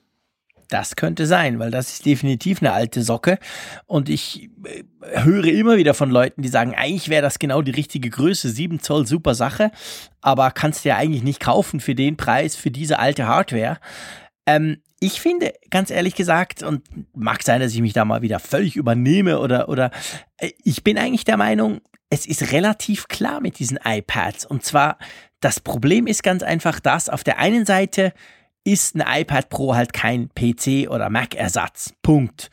Und auf der anderen Seite, du hast super besprochen, was man mit so einem Ding macht. Netflix gucken, Social Media, E-Mail, schießt mich tot.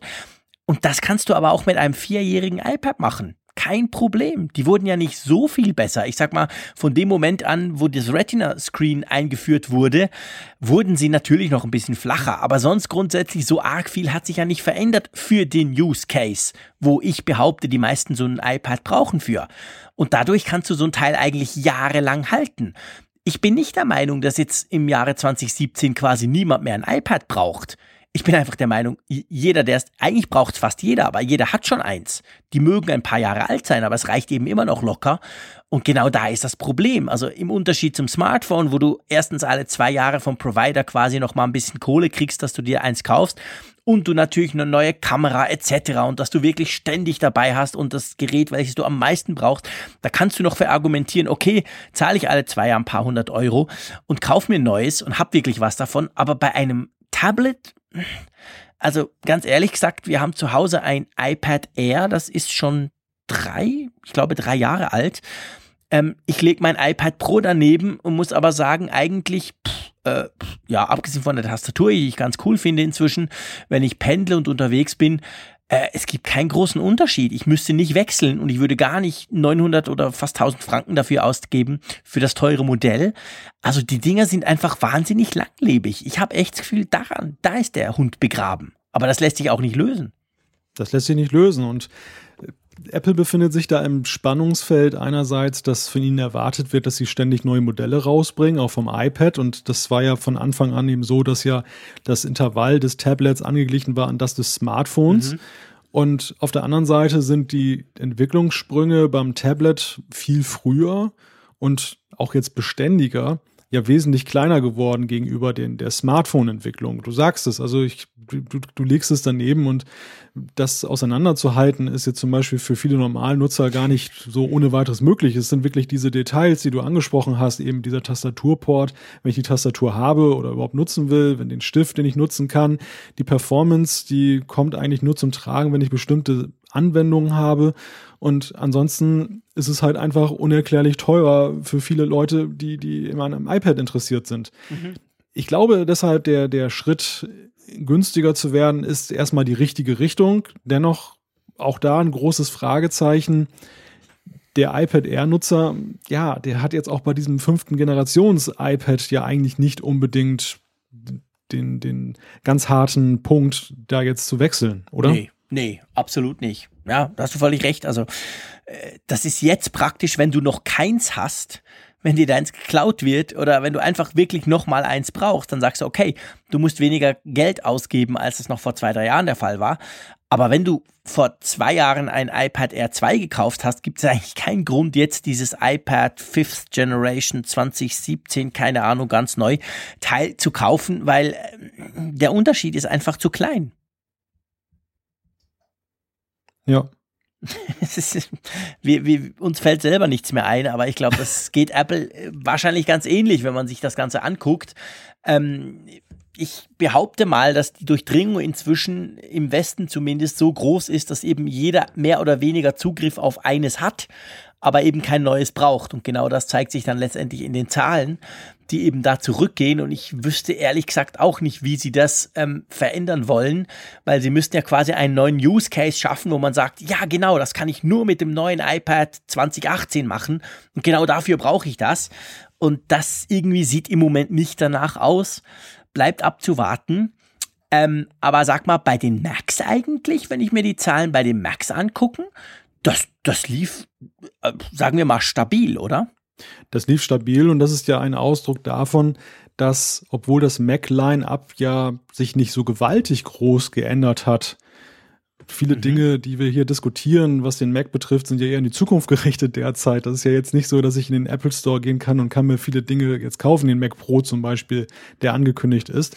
Also das, das, das MacBook Pro, das hatte anscheinend zumindest monetär ganz gut verfangen, was aber wahrscheinlich auch daran liegt, dass auch hier die Marge etwas größer ist als bei vorhergehenden Modellen. Also Apple ist da sehr auf dem Pfad, dass sie eben sagen, wir preisen ein, dass wir weniger Stückzahlen verkaufen, aber dafür etwas teurer und dann kommen wir am Ende mit unserem Saldo dann doch immer gut dabei raus. Das ist ganz klar, finde ich, der Statistik zu entnehmen. Ja, ja, das stimmt. Da hast du völlig recht. Also das, das, das, das, das, das geht im Prinzip eigentlich auf, dieser, dieser, diese Strategie. Und die ist ja nicht so schlecht. Und was eigentlich ganz spannend war, um nochmal auf China zurückzukommen, da ähm, ist, sind zumindest die Einnahmen in Bezug auf den Markt ziemlich heftig gestiegen im Vergleich zum Vorjahr. Ja, das stimmt, 20 Prozent. Also das ist schon eine sehr drastische Erhöhung, wobei ich mir gar nicht so richtig erklären kann, warum eigentlich. Äh, pff, gut, die Frage ist natürlich auch, wie war es vorher? China ist ja nicht unbedingt als Mac-Land bekannt, iPhone schon eher, aber Mac, da weiß man relativ wenig drüber. Also von dem her ist natürlich immer die Frage, was heißen 20 Prozent? Das sagt ja per se mal noch nichts aus. Je nach Stückzahlen kann das viel sein oder nicht so viel. Aber unter Umständen könnte es natürlich sein, dass die neuen Mac-Modelle, die MacBook Pros, die im Herbst vorgestellt wurden, dass die halt irgendwie ähm, jetzt doch in China offensichtlich einen Nerv treffen. Das könnte schon sein. Aber auch das sagt Apple natürlich nicht. Sie sagen ja nicht, welche Modelle wo in welchen Ländern quasi gut verkauft werden. Ja, diese Antworten bleiben sie wie so oft schuldig. Und bevor wir über die Services sprechen, weil das gerade so schön dazu passt mit nicht aufdröseln, sie, sie fassen ja auch äh, Dinge zusammen wie die AirPods und ähm, die, die Apple Watch, was ja auch dann eine schöne, eine schöne Möglichkeit ist, dann eben es dann den Analysten und allen, die ja allen Mitbewerbern auch äh, es zu verwehren, dass sie eben genaue Rückschlüsse ziehen können, welche Stückzahlen denn da über den Tisch gehen. Man kann auf jeden Fall sagen, Apple vergleicht den Bereich AirPods und Wearables mit einer Fortune 500 Company, also, also einer, einem börsennotierten Unternehmen in den USA, was dann schon eine ziemliche, eine ziemlich große Nummer ist. Ja, und, ich meine, äh, das kann man machen.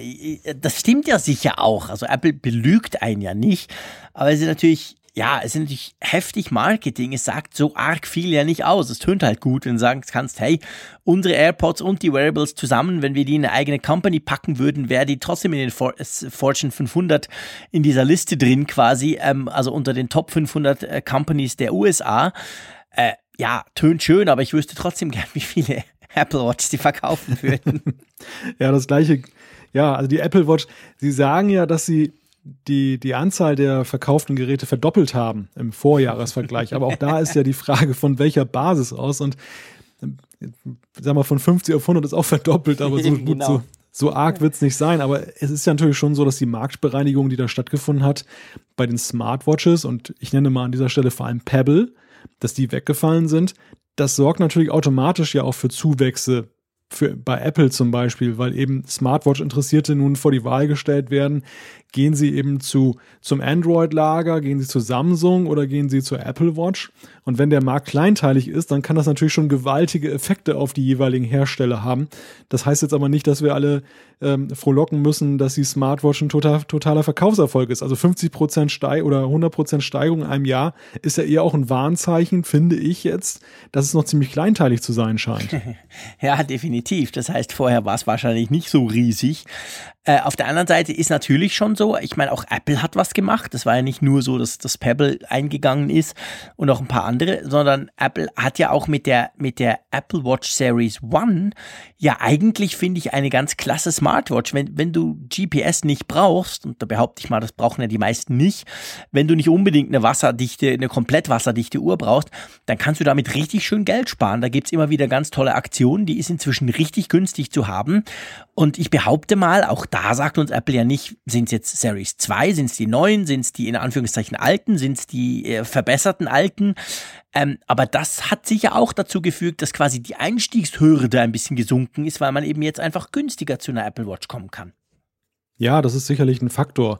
Und gerade gerade vor dem Hintergrund, dass eben der Markt bereinigt wurde und Apple gleichzeitig eben dann sich preislich etwas nach unten bewegt, befördert das natürlich dann diese Wechselquote oder diese generelle Quote derer, die eben ihre erste Smartwatch dann zu einer von Apple machen, dann deutlich. Und das kann man sehen. Eine weitere Sache, die, die da gesagt wurde, ja, das ist wirklich ein ganz offenes Geheimnis. Ähm, die, die AirPods, da, da sind sie momentan ein bisschen äh, in Schwierigkeiten, da der Nachfrage hinterherzukommen. Da haben wir ja auch, ich würde mal sagen, es sind inzwischen dreistellig die Kommentare und E-Mails, die wir zu den AirPods bekommen haben, gerade in Bezug auf, hey, aber die kann man ja nirgends kaufen. Ihr schwärmt immer, aber wo kriege ich die denn in nützlicher Frist? Das Problem ist nach wie vor vorhanden. Also die Dinge haben eine recht lange Lieferzeit und ich bin auch nach wie vor der Meinung, das liegt nicht daran, dass sie niemand haben will, sondern im Umkehrschluss, dass sie eben sehr viele haben will. Ich stelle auch immer wieder fest, wenn ich pendle, dass ich jetzt immer mehr Leute sehe mit den AirPods. Ich bin längst nicht mehr der Einzige, der, der die im Zug hat oder so oder im Bahnhof. Also das merkt man schon, dass die Durchdringung quasi zunimmt. Aber offensichtlich ist Apple immer noch nicht in der Lage, so viel zu produzieren, wie, wie, sie, wie sie, dass sie die auch in nützlicher Frist dann quasi, dass man nicht so lange warten muss drauf. Und das haben sie ja sogar selber an den Quartalszahlen, äh, an dieser, dieser nachfolgenden Telefonkonferenz haben sie das ja sogar selber gesagt, dass sie quasi nach wie vor ein bisschen Probleme haben, die ähm, schnell genug zu liefern. Ja, und damit kommen wir dann auch zu dem letzten großen Teilsegment, ein Teilsegment, was wir ja schon seit einigen Apfelfunk-Ausgaben mit großer Bewunderung verfolgen, wie sich das entwickelt. Und das sind die Services. Die sind wirklich der Boom-Motor dieses, dieses Quartals, denn die sind um 18 Prozent, sage und schreibe 18 Prozent hochgegangen. Ja, das ist krass. Das ist, das ist wirklich viel ähm, sind sieben Milliarden, ähm, die da ähm, an Einkommen generiert wurden, an, an Umsatz generiert wurden. 165 Millionen Subscribe, Subscriptions, sagen sie. Das sind über 15 Millionen mehr als im, im Quartal davor. Also da ist richtig viel passiert. Und ich meine, man sieht's ja auch. Also wir haben schon oft drüber gesprochen. Die iCloud ist eigentlich mehr oder weniger essential. Die musste fast haben du bist auch relativ schnell bereit, dafür ein bisschen Geld auszugeben, für das du halt zum Beispiel all deine Fotos backuppen kannst und so weiter. Also ich finde, Apple macht das wirklich sehr geschickt, dass sie das Ganze eben verzahnen, dass sie das einbauen, dass sie dir quasi nicht nur die Möglichkeit geben, sondern dich so ein bisschen ja auch zwingen, dass du sagst, ja, okay, ist halt schon praktisch das Ganze over the air, durch die Luft in die Cloud und dann zahlst du halt ein bisschen was. Und ähm, das macht Sinn und ich denke wahrscheinlich, diese Strategie wird Apple dann auch in vier Wochen an der, an der Entwicklerkonferenz noch so ein bisschen weitergehen, oder? Ja, das ist ein Fund, mit dem sie wuchern können aus ihrer Sicht ja endlich, muss man ja sagen. Also sie, sie haben sich ja nicht immer ganz leicht damit getan. Natürlich ähm, gingen die, die, die Stores, die liefen ja von Anfang an ziemlich gut. Der App Store, der iTunes Store, diese ganzen Sachen, diese Services liefen. Aber wenn ich so an das Fiasko Mobile Me denke, sehr ambitioniert gestartet, krachend gescheitert und wieder auferstanden als iCloud. Und jetzt muss man sagen, wirklich äh, ein bemerkenswerter Erfolg, denn die iCloud spielt natürlich eine große Rolle auch in diesem Segment.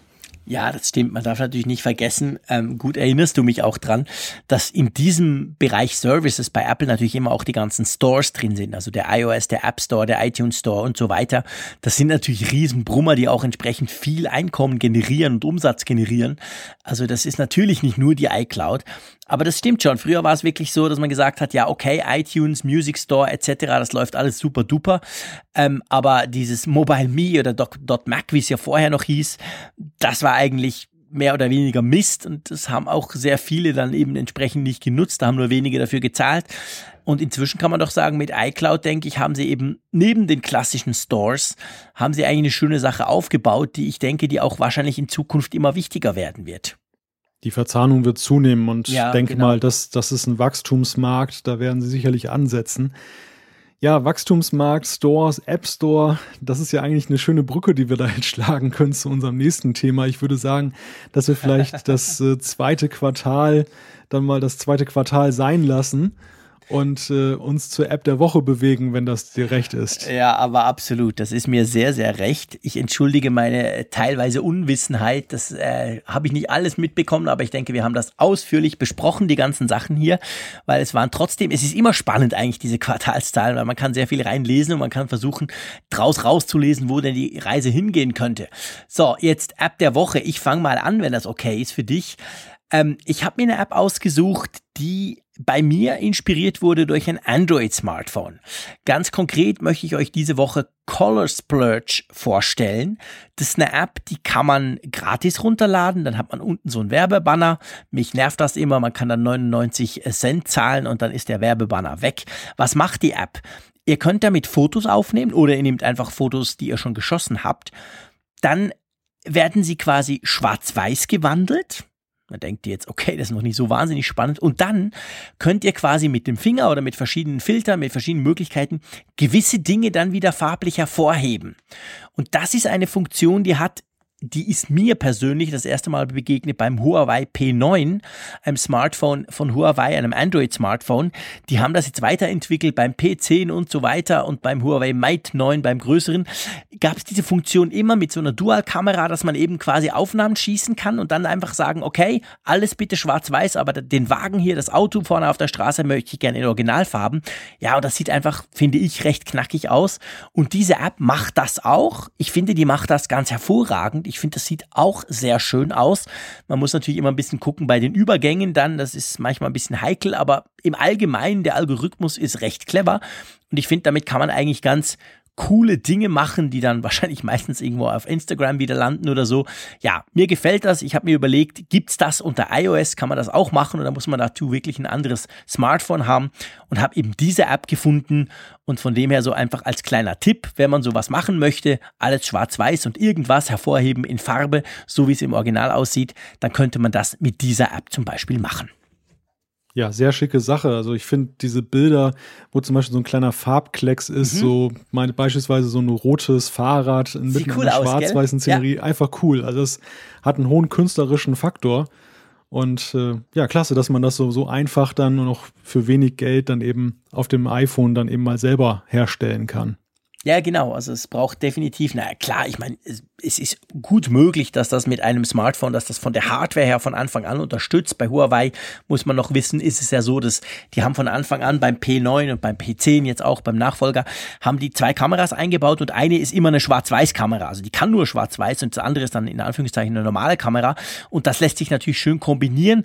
Gut möglich, dass damit letztendlich die Qualität sicher besser ist. Aber ich fand auch, also Color Splurge macht eigentlich ganz gut gute Sachen und hilft vor allem genug in der Automatik, dass man da nicht alles ganz von Hand machen muss. Also ich sag mal, für meine Bedürfnisse hat das völlig ausgereicht. Dann mache ich mal weiter mit meiner App der Woche. Und das ist diesmal eine, die ich schon sehr lange auf meinen Geräten installiert habe und die ich mir dann für diese Rubrik dann erstmal wieder ins Bewusstsein rücken musste. Ist ja immer einfacher, so eine App, die gerade irgendwie im Trend ist, hier vorzustellen, als sich eben da zu vergewissern, was, was nutzt man denn häufig, was hat Bestand und diese App hat Bestand bei mir. Sie heißt Flight Radar 24.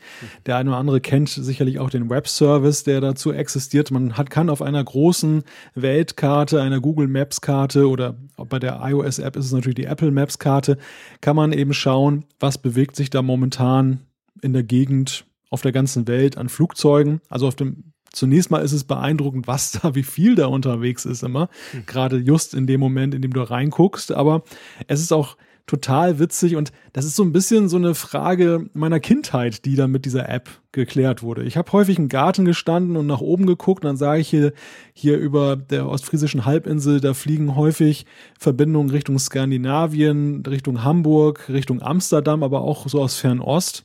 Und ich habe mich immer als Kind gefragt, was sind das für Flugzeuge, die da, da oben? Und mit dieser App kannst du das dann nachvollziehen. Du kannst einerseits auf der Karte die anklicken und dann kommt dann so ein Pop-up. Da kann man eben dann weitere Informationen sehen. Flugzeugtyp, wo kommt das her, wo fliegt das hin, wie lange ist das unterwegs und so weiter und so fort. Und es gibt aber auch so ein Augmented Reality Modul, mit dem kannst du dann durch die Kamera gucken, kannst das, die, das Smartphone dann sozusagen auf das Flugzeug richten und bekommst dann angezeigt, aha, das ist jetzt beispielsweise eine ähm, Japan Airlines Maschine von Tokio nach Amsterdam, die da jetzt gerade passiert.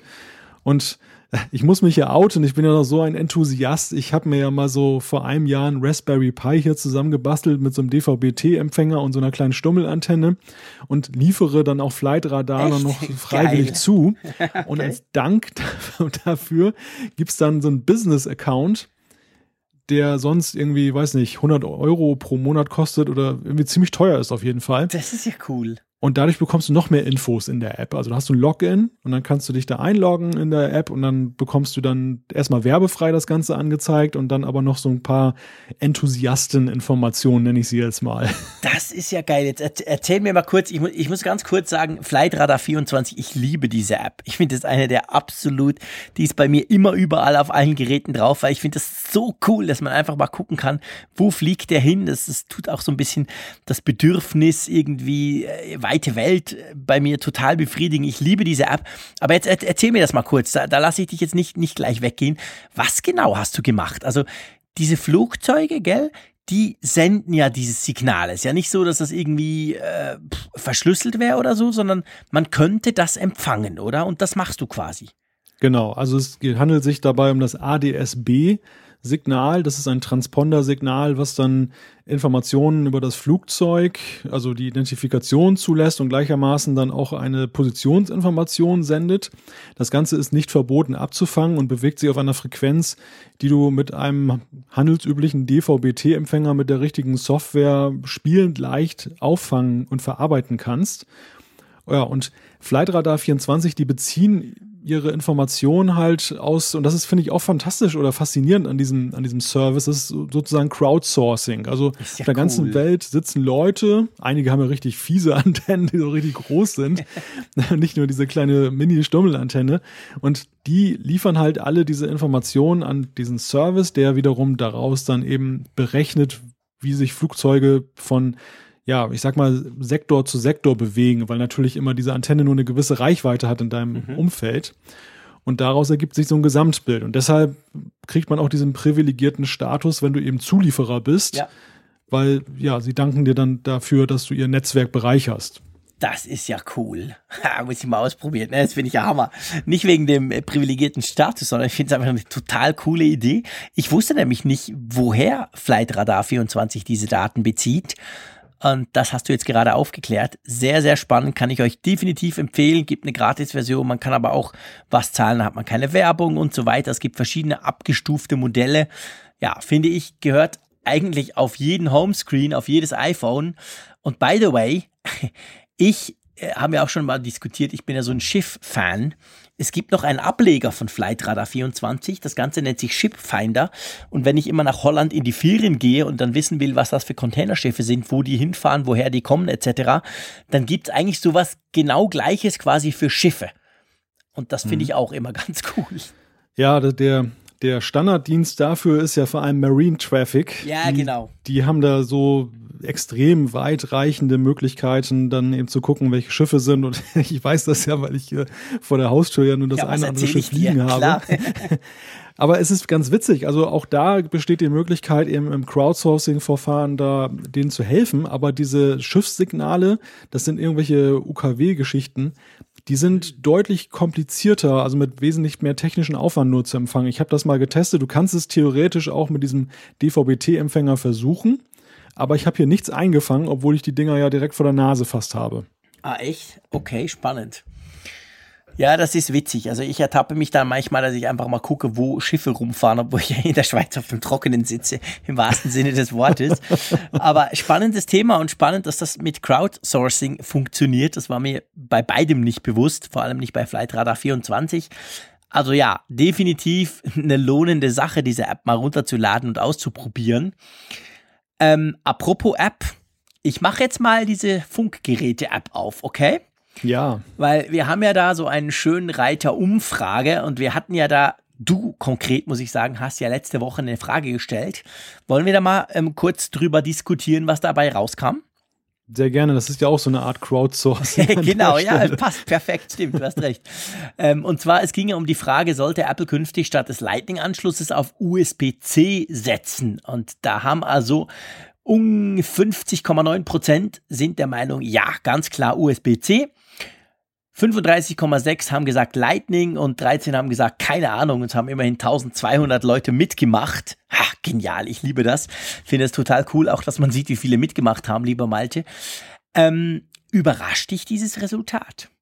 Ja, ich muss sagen, das überrascht mich und der Trend dazu, dieses ist ganz witzig. Also wir hatten schon bei 200 Teilnehmern hatten wir eine klar erkennbare Tendenz, dass es in diese Richtung geht und es hat sich überhaupt nicht verändert. Und das überrascht mich insofern, weil ich dachte, dass die Sympathie für den Lightning-Anschluss eine größere ist. Also, dass die mhm. Vorbehalte gegenüber USB-C, das wurde ja beim Mac, bei den neuen MacBooks ja auch sehr kontrovers diskutiert, dass die wesentlich größer sind und dass gerade Apple-Nutzer dann da auch ja bei der Stange bleiben von Apple zu sagen, Lightning ist eigentlich das, der, der Port der Wahl. Ja, das ist tatsächlich ganz erstaunlich, weil wenn wir uns erinnern, das letzte Mal, als Apple ja gewechselt ist von diesem wie hieß der vor Lightning, dieser breite Stecker. 30 Pin. Genau, dieser 30 Pin Connector. Das gab ja einen regelrechten Shitstorm. Das war eine Riesensache. Das wurde monatelang diskutiert. Die Leute haben sich genervt. Das ging nicht mehr im Auto etc. Überall. Natürlich musste so alles austauschen. Das würde ja das Gleiche beinhalten. Aber ich muss dir ganz ehrlich sagen, mir ging es bei dieser Frage ganz genau gleich. Im ersten Moment dachte ich, nee, nee, Lightning cool. Ich kann nicht verkehrt rum einstecken. Alles bestens. Hab dann aber, bevor ich abgestimmt habe, habe ich mir überlegt, ja, aber andererseits, boah, es wäre halt schon cool, ich hätte einfach nur noch diesen einen Stecker. Ich habe ja selber noch ein MacBook Pro mit Touchbar, das hat ja auch diesen Stecker und dieses äh, zum Beispiel 65 Watt Netzteil, das kann ich auch problemlos brauchen, um damit zum Beispiel meine Android-Smartphones aufzuladen. Ich habe das heute mal probiert, weil ich dachte, wenn ich das im Apfelfunk sage und das geht schief, dann ist es vielleicht ein bisschen peinlich.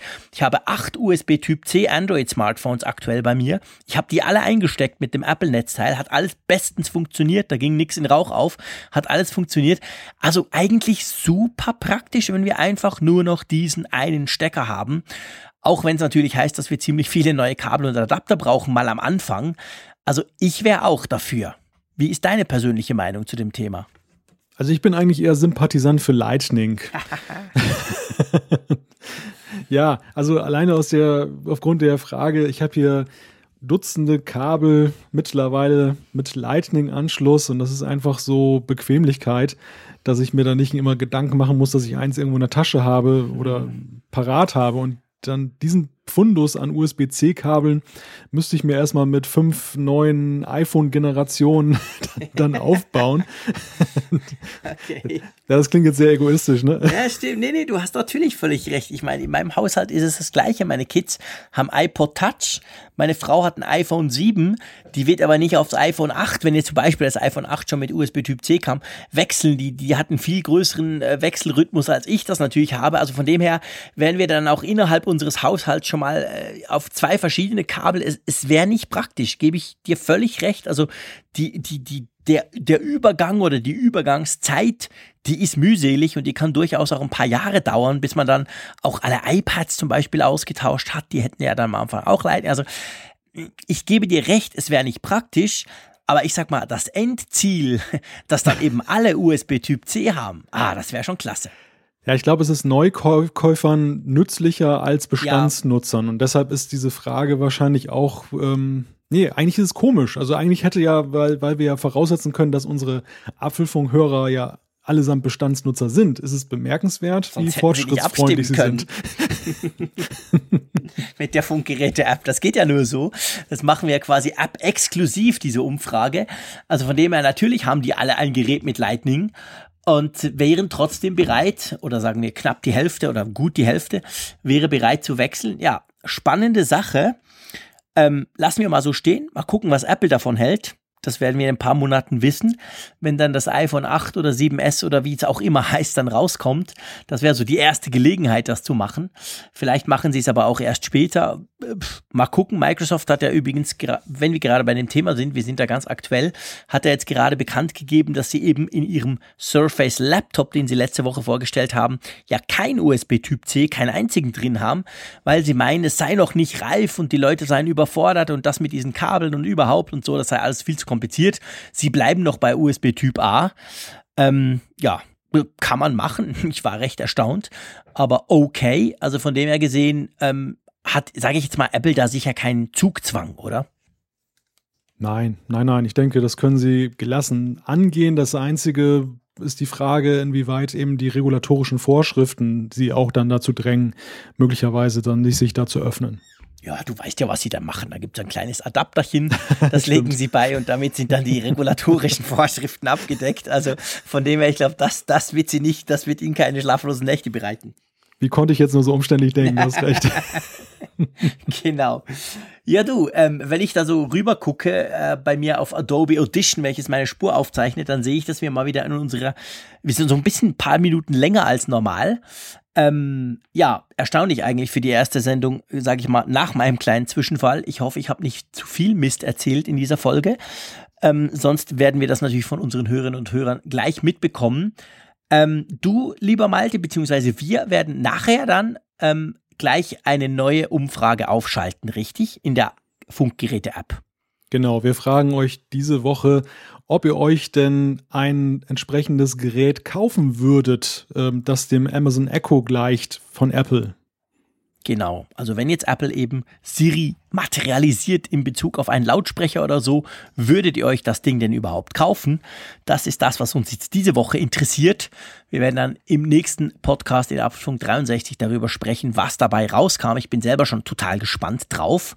Und von dem her gesehen muss ich sagen, hat super Spaß gemacht. Ich fühle mich bestens und ähm, ich freue mich schon nächste Woche wieder weiter mit dir über Apple-Themen zu diskutieren. Und drum sage ich kurz und bündig Tschüss aus Bern.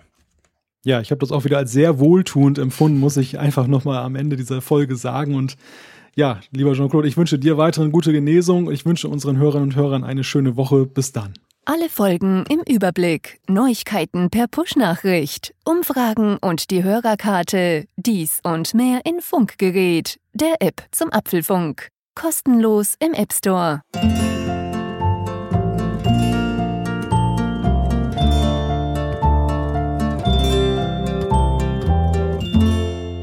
Apfelfunk, der Podcast über Apple-Themen. Mehr Infos unter www.apfelfunk.com.